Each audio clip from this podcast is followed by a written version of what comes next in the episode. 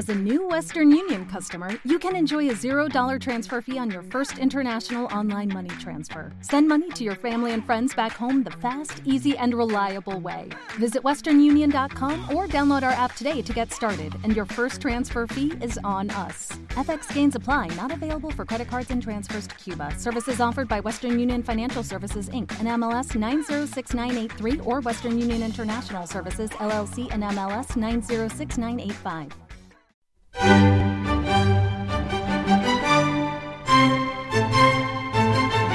El espacio en clave de sol llega a la radio de manos de Mari Carmen Campuzano, que ya nos espera al otro lado del hilo telefónico. Mari Carmen, muy buenos días.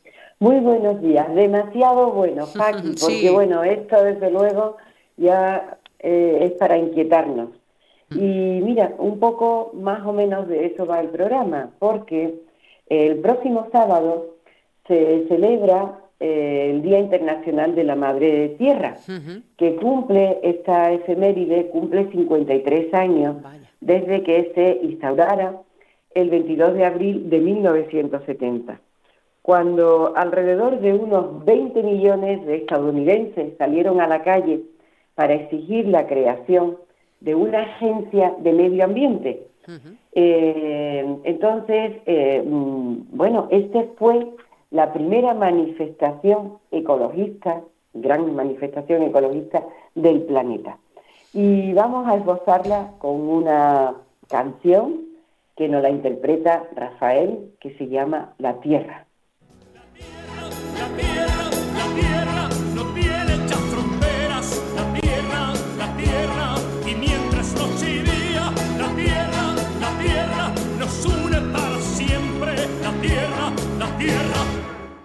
El sol. Yo quisiera ofrecerte a ti la tierra labrada por mí, el trigo que brota feliz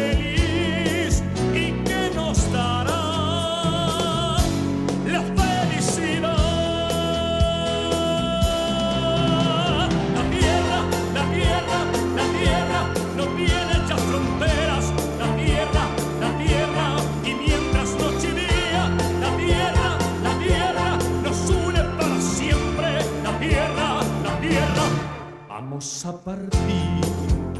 La tierra, Mari Carmen, bueno, que, que tenemos que cuidarla, claro está, ¿no? De eso va el programa. Y bueno, como siempre, desde Enclave de Sol Interactiva de Radio Grazalema, queremos hacer visible este día, como es nuestra costumbre, con música clásica. Y bueno, muchos compositores se inspiraron en la Tierra como planeta, como sistema, para crear sus obras. Vamos a comenzar con el compositor alemán Richard Strauss, que nació en Múnich en, en junio de 1864 y vivió hasta 1949.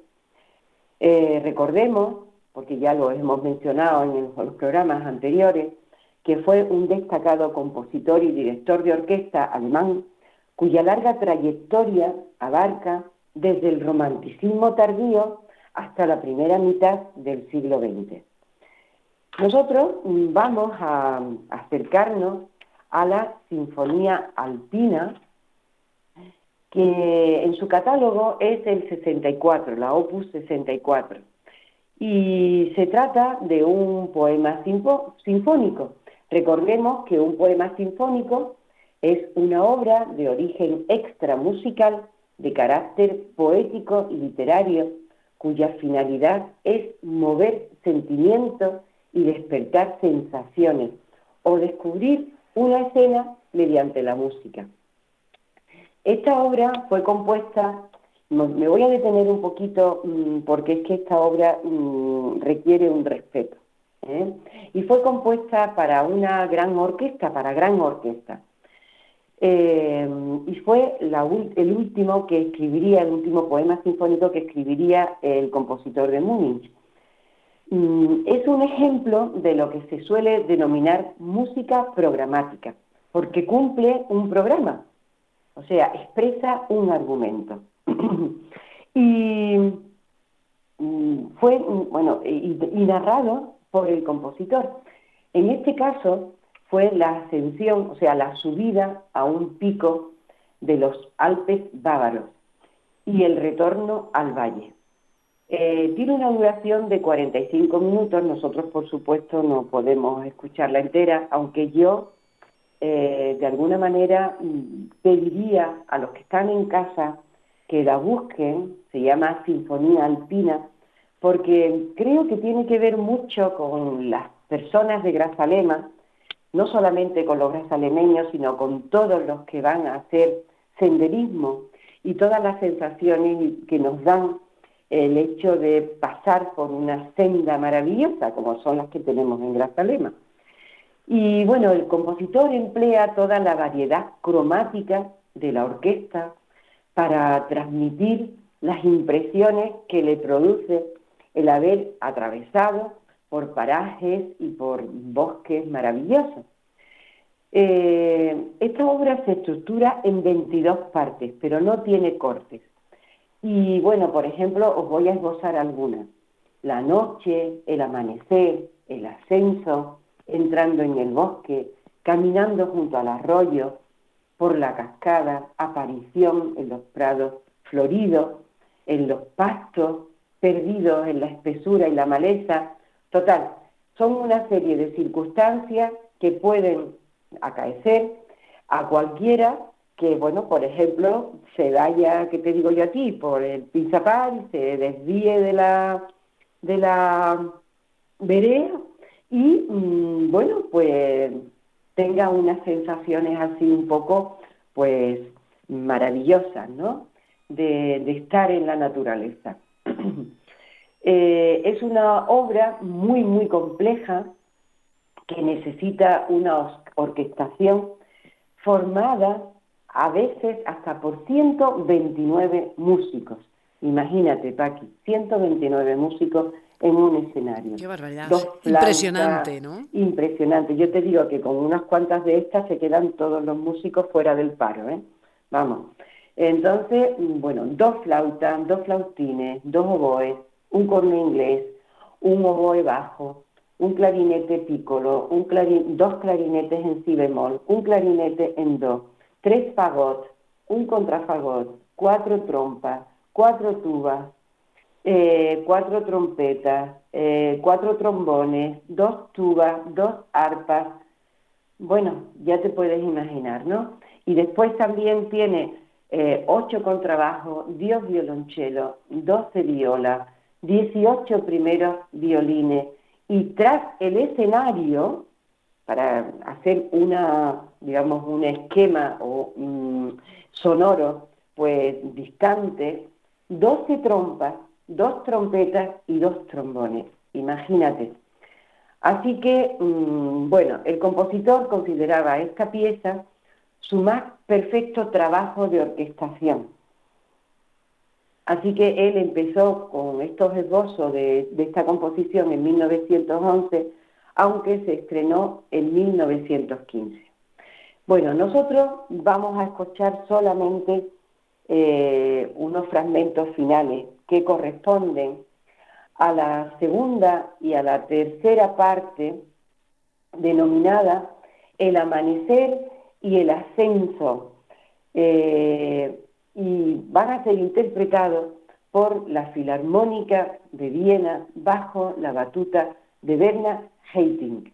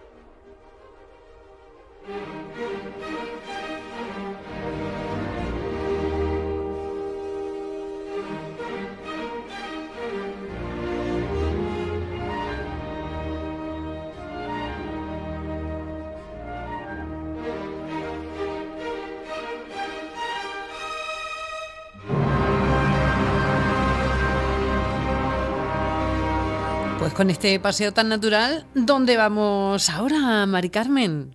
Pues mira, otro compositor que también era muy sensible a todas las cuestiones que, tenían que ver con la naturaleza, concretamente Haydn, que nació en Viena en 1732 y murió en 1809. Pues él compone a partir de 1795 una serie de obras sinfónicas, corales, de gran calado, de gran profundidad, que nos hacen descubrir a un compositor de enorme talento en el terreno vocal, porque también los acompaña de, texto ¿eh? y de coros. Y mm, sobre todo una desbordante imaginación que le llegó a componer unas páginas sobre la descripción del caos anterior al nacimiento del universo o al momento en el que la luz es creada, o sea, basada un poco pues en el Génesis, ¿no? Y Haydn se disfrutó muchísimo y además nos hace disfrutar con una partitura que deja traslucir su enorme eh, amor por la naturaleza, que es un poco el tema que queremos visualizar hoy en nuestro programa. Así que consigue reflejar con asombrosa capacidad eh, fenómenos naturales, atmosféricos y paisajísticos. Y con, por ello vamos a escuchar una de sus obras que es eh, dedicada, que se llama La creación y que se estrenó en 1798 va a ser interpretada por la orquesta Simón Bolívar con Dudamel al frente de la misma.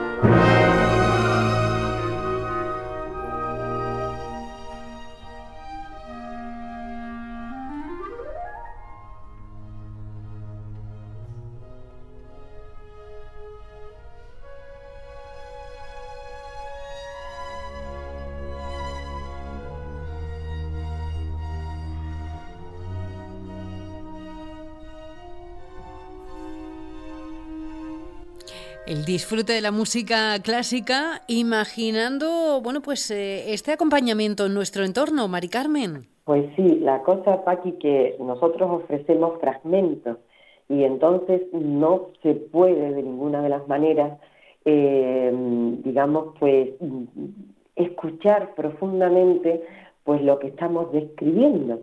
Por eso yo mm, de verdad que les pido a los que están en casa que, se aficionen y que intenten eh, buscar estas obras en, Internet, porque hay momentos en que realmente la existencia la pide, o sea, las pide la, existencia humana. Y bueno, nosotros seguimos. Eh, vamos ahora a acercarnos a otro compositor famosísimo, Debussy. Es un compositor francés bueno, vivió entre 1862 y 1919. Eh, también muy sensible a los temas de naturaleza y nos legó una obra musical llamada en español El mar o la mar, en francés La mer. Y mm, bueno, pues son impresiones eh, que se suceden unas a otras sobre el tema, digamos, de, los océanos, del mar, de la vida en, los mares, ¿no? Eh, él, completó esta obra en 1905 y se estrenó en, en París, mientras que él estaba viviendo en la costa del Canal de la Mancha, o sea que estaba como muy impregnado de, temas marítimos, ¿no? de temas de la naturaleza y el mar. Eh, la tituló como Tres bocetos sinfónicos, evitando pues un término más formal que puede ser una sinfonía, aunque realmente es por su estructura es una sinfonía. De los tres movimientos que conforman esta ópera, la MES de, de nos vamos a quedar con el tercero, eh, que, se que se denomina Diálogo entre el viento y el mar. Va a ser interpretada por la Dolmans Philharmonic Orchestra y dirigida por Mac Romboy.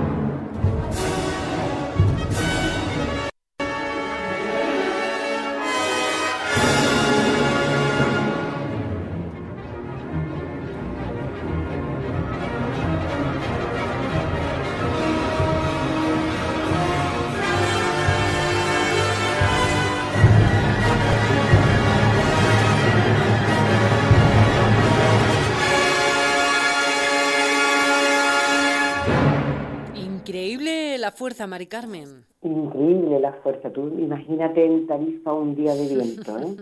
O sea, mm, bueno, es, la obra es maravillosa, es maravillosa. Y bueno, Pati, ya tenemos que ir terminando. Y lo vamos a hacer con una fantástica eh, banda sonora original que corresponde a la película Memorias de África del compositor John Barry. Esta película, como todos sabrán, pues fue estrenada en 1987, ganadora creo que fue de siete Oscars y con un guion de Kurt Lucky. Eh, sus protagonistas, pues conocidos por todos, Robert Redford y Meryl Streep. Y nos lleva a esos hermosos paisajes africanos con esa fauna y esa sabana. Y, bueno, mm, yo creo que era un modo de terminar pues esta, este programa eh, para visualizar pues el día del, del, planeta, de la, de la Tierra, y que se celebra, como he dicho anteriormente, el próximo sábado.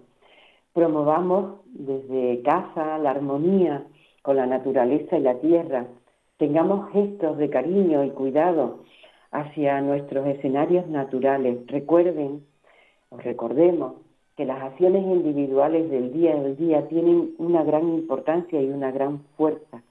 Y sobre todo, no se olviden de escuchar música clásica, que es muy ecológica. Así que, aquí, un beso y hasta la semana que viene. Hasta la semana que viene, Mari Carmen. Pásalo muy bien. Adiós. Adiós.